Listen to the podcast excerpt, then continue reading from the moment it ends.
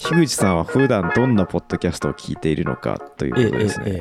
あのーまず自分の番組全部チェックしてるんですよ。わかります。僕もします、それ。でそれだけでほぼ埋まるんですよ僕に。間違いない。あのーまず6番組7番組やっていて、はいでその議事の番組とか1本2時間とかあるからもうねあのーまあ僕 まず、えっと配信チェックだけでかなり確かに。やあの時間使っちゃってると。え、あの、ちょっとそれるかもしれないですけど、ええ、当倍で聞いてます。僕、ポッドキャスト基本1.5倍速で聞くんですよ。僕も1.5ですですよね。基本的に1.5で聞いていて、うんでまあ聞くじゃないですかでまあでもやっぱそれでもやっぱ聞きたい番組あるんですけどはい。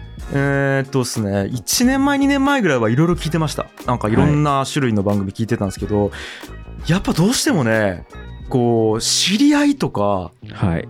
友達とかになるんですよそうですね。結局 結局わかる。結局そうなっていてでもう最近必ず、えっと、アップしたら100%聞く番組が2つあってはい。それは1個は「えっとジロンラジオ」っていう番組なんですけど、はい。えー、と基地の完全人間ランドの作家をやってくれてるで、えー、と原田君っていうのがいてこれあの吉本僕芸人やってた時の同期なんですよはい。吉本の作家コースで原田君っていうのがいるんですけどその原田君とあとは芸人の、えー、と向井さん天心の向井さんが2人でやってる番組なんですね、あ Spotify 独占。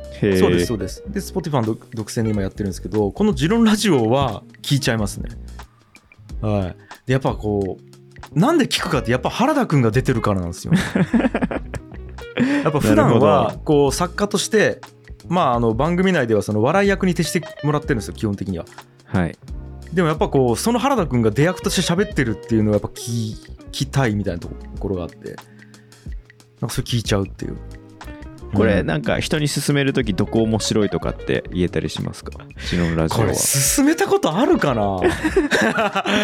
いやなんかこれ記事あの記事化するときに樋口さんおすすめポイントみたいな感じで書きたいなって思ったんで。なるほどです。ね。あでもやっぱり、えー、と芸人と,、えー、とやっぱお笑い界で活躍している作家なんで、視点がまず面白い斜めからの視点であることが多くて、はい、でやっぱりこう一般的にこれってこうよねみたいなところから外れてることを主張することが多いんですよね。うん。うん、やっぱそこっすねで持論って言ってるだけあってあの正論じゃないんですよかなり、はい、げむしろ正論と逆のことを言うことが多くてはい。例えばなんかとい家のトイレが壊れたみたいな話をして本当トイレ壊れてよかったわみたいな話をしたりとかへなぜなら、えー、とお金を払ってトイレをを直すプラスプロの仕事を間近で見れるっていう経験ってなかなかないよねみたいな話をしてたりとか結構あと芸人論みたいなものがやっぱ出てくるんですよやっぱ先輩芸人が言っててこうこうこういう人がこういうこと言ってて確かにそう思ったみたいな話をしている時ってやっぱこうカメラ回ってないところで芸人の思想を聞くってあんまりないじゃないですか。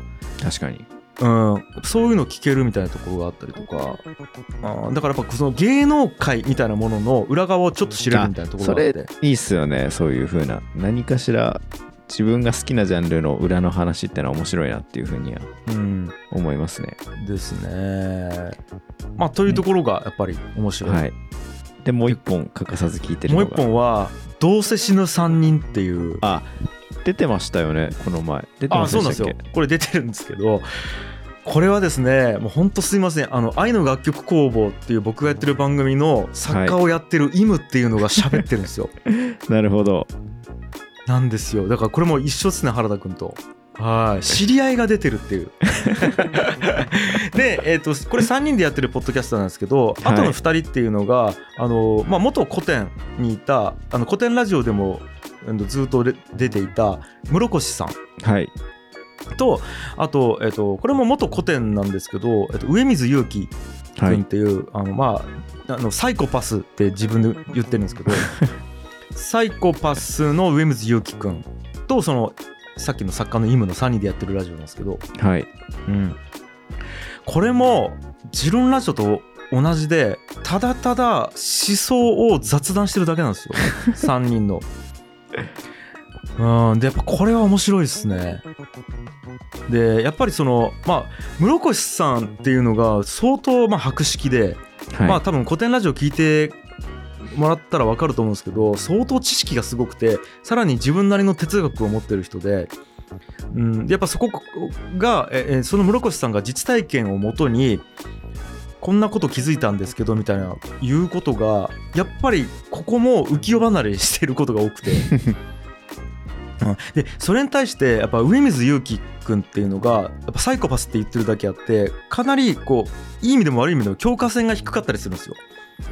その境界線が低い上水君が、えー、と一般的な感覚とは違う視点からその思想を捉えて言語化するみたいなところがまず2人の掛け合いが面白くてでそれに対して一般人の感覚の意味っていうのが 三者三様であるんですねそこそうなんですよ。三者三様である。じゃあイムが普通の人かっていうと全然そうじゃなくて今働いてないニートなんですよ、あそうなんですね。ええ。働かずにあの、えー、と貯金だけで食ってる。いわゆるまあ彼も彼で感覚的には一般なんですけど社会的には外れ値なんですよ。でサラリーマンが一人もいないっていうこの3人。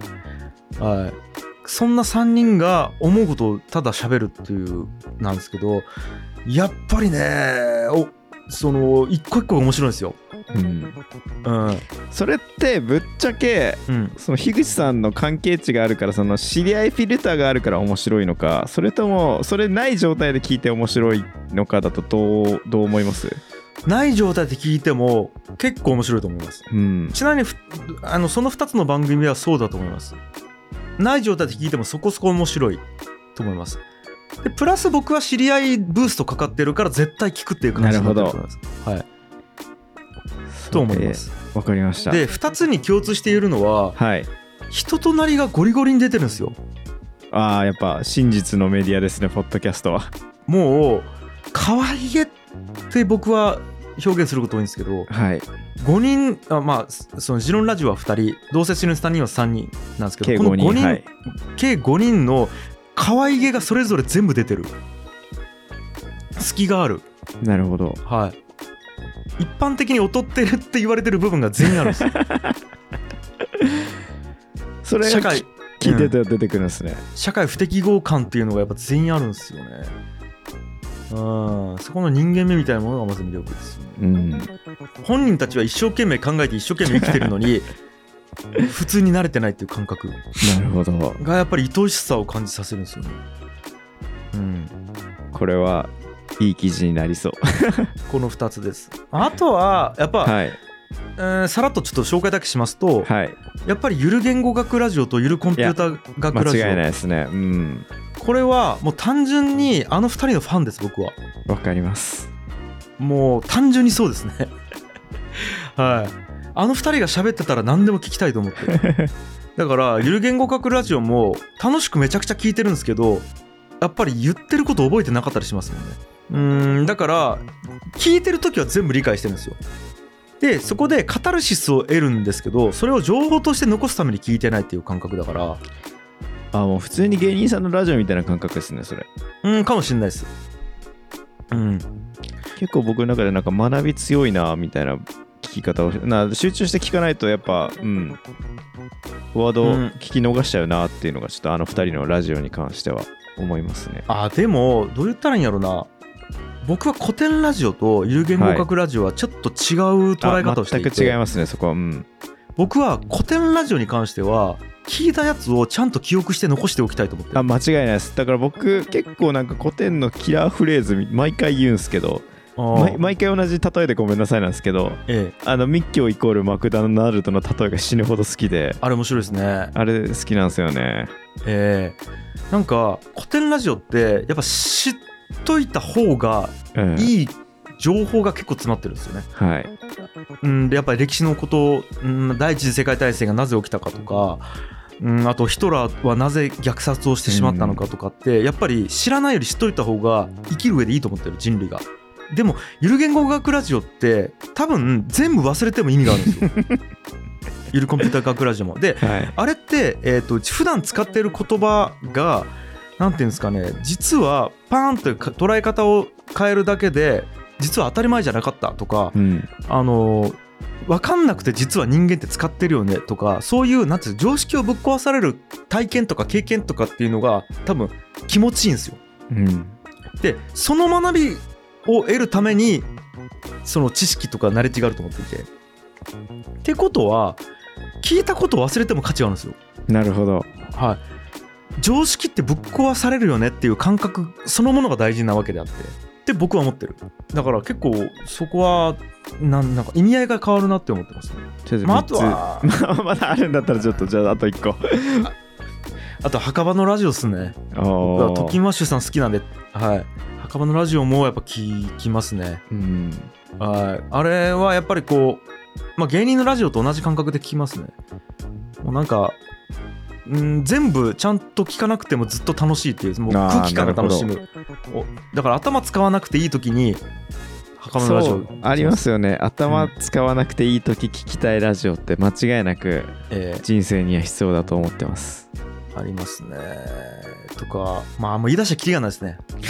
まだめっちゃありますけどまあ一旦ちょっとこの辺にしますか。はい、ありがとうございます。あの、ポッドキャスターというウェブサイトで僕が記事化しているので、まあ、記事、まあ、今回書いてあること全く同じこと書いてるんですけど、まはあ、い、記事としても、まあ、なんかシェアしてもらえると嬉しいなって感じです。